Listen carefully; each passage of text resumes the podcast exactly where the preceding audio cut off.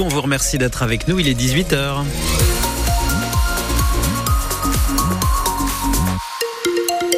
La météo, ça reste froid. Peut-être aurons-nous un petit peu de soleil pour la journée de demain, mais attention aux phénomènes de brouillard euh, qui pourront parfois être verglaçants. Météo France qui place Vienne et de Sèvres en vigilance jaune au froid, mais aussi au verglas pour euh, la matinée de demain.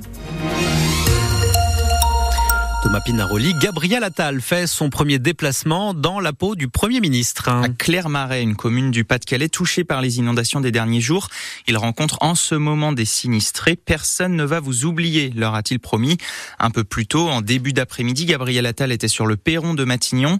Emmanuel Collardet, c'est là qu'a eu lieu la traditionnelle passation de pouvoir avec Elisabeth Borne.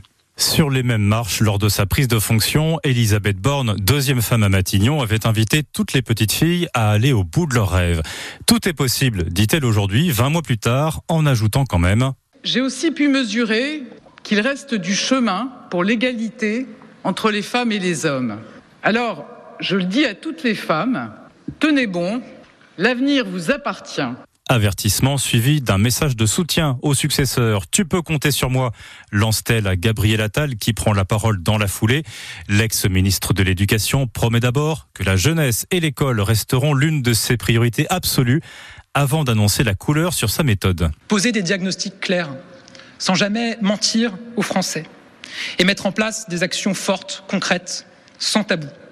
Dire la vérité, agir sans attendre, voilà ce que sera mon action à la tête du gouvernement de la France. Et pour lancer son action, Gabriel Attal conclut en annonçant qu'il compte réunir les forces vives du pays dès cette semaine.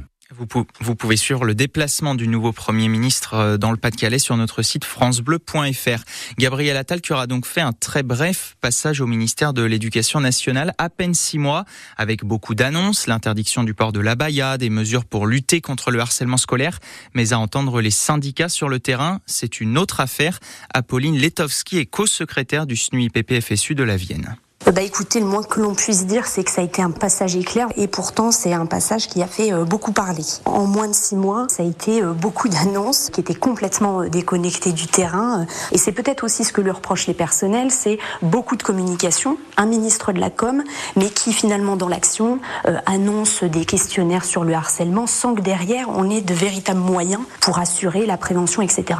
Il connaissait les dossiers et pourtant le dialogue social était complètement rompu. On l'a d'ailleurs déposé au niveau national une alerte sociale qui met le doigt sur le mal-être de la profession, les conditions de travail dégradées et pourtant il ne s'est rien passé de sa part quand il était au ministère. Donc ça laisse quand même peu d'espoir sur sa capacité d'action une fois qu'il sera euh, Premier ministre. Apolline Letowski, co-secrétaire du SNUIPP FSU de la Vienne, qui réagit à la nomination de Gabriel Attal à Matignon.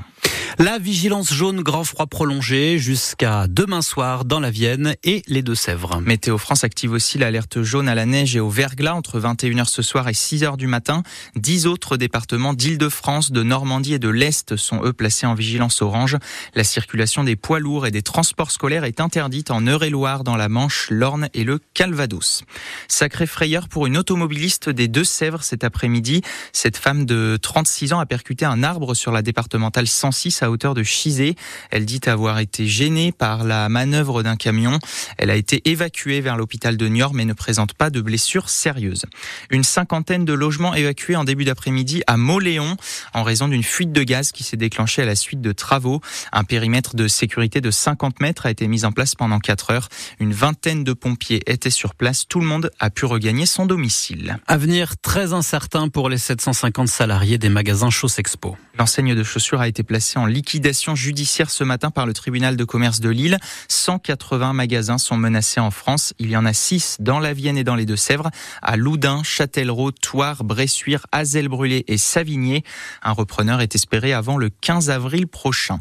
Belle performance pour le poids de vin Charlie Herps sur le rallye Dakar. Il a terminé la quatrième étape ce midi à la 39e place. Il passe 43e au classement général. Ça s'est moins bien passé en revanche pour Philippe Gendron, le motard de la Vienne, a dû abandonner après avoir été percuté par un concurrent en voiture. Le dernier poids de vin engagé, Guillaume Cholet, est lui 85e. C'est le Chilien Ignacio Corneiro qui est nouveau leader au général. En football, le match entre Niort et Châteauroux, comptant pour la 18e journée de National, est reporté au 26 janvier. La rencontre aurait dû se tenir le 19 janvier, mais la Berrichonne jouera ce week-end-là son 16e de finale de Coupe de France contre Le Havre. Bonne nouvelle quand même, hein, nos Chamois retrouvent la compétition ce vendredi. Ils se déplaceront au Mans à 19h30. Et puis deux boulangers des Deux-Sèvres terminent sur le podium des meilleures galettes et brioches du Charente-Poitou. Le concours était organisé par l'AOP Beurre de Charente. Au total, 8